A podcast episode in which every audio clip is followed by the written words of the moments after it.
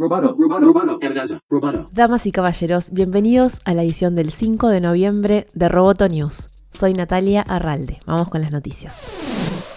Un juez federal falló en contra de la compañía espacial de Jeff Bezos, Blue Origin, en su demanda contra la NASA por un contrato otorgado a SpaceX de Elon Musk para desarrollar el módulo de aterrizaje lunar del programa Artemisa. Esta decisión profundiza la batalla entre las dos personas más ricas del mundo y sus respectivas empresas espaciales, Elon Musk y Jeff Bezos. Blue Origin demandó a la NASA en agosto después de que la agencia adjudicara a SpaceX el único contrato para el programa Human Landing Systems, valorado en 2.900 millones de dólares.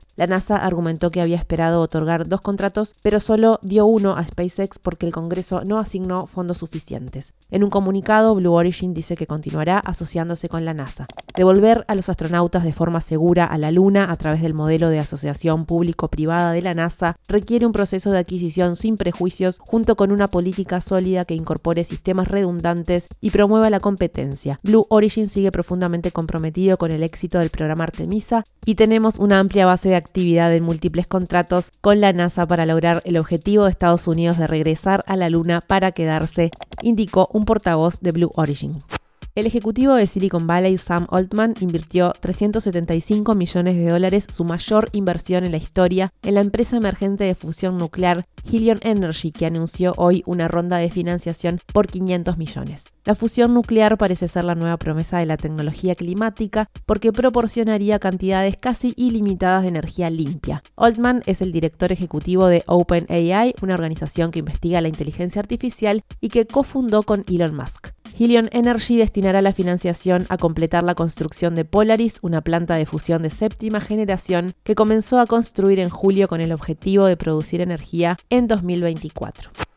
Alphabet, la empresa matriz de Google, creó Isomorphics Lab, un nuevo laboratorio que utilizará inteligencia artificial para intentar descubrir nuevas drogas. La compañía se basará en la investigación realizada por el Laboratorio de Inteligencia Artificial de Londres DeepMind, también de Google. Su CEO, Demis Hassabis, describió a Isomorphic Labs como una empresa comercial con la misión de reimaginar todo el proceso de descubrimientos de fármacos desde cero.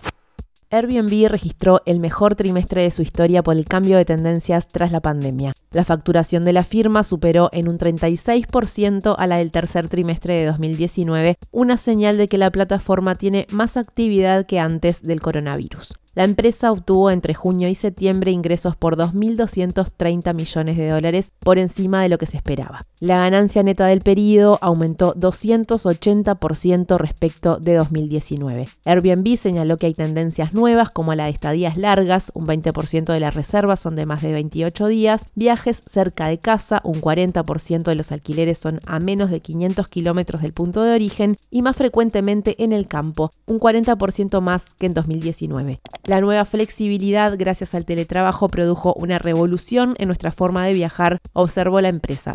Millones de personas pueden viajar con más frecuencia, más tiempo y a más lugares, sostuvo. Roboto News es parte de Dovcast. Te invitamos a seguirnos en www.amenazaroboto.com, arroba amenazaroboto y facebook.com barra amenazaroboto. Roboto News Periodismo Tech.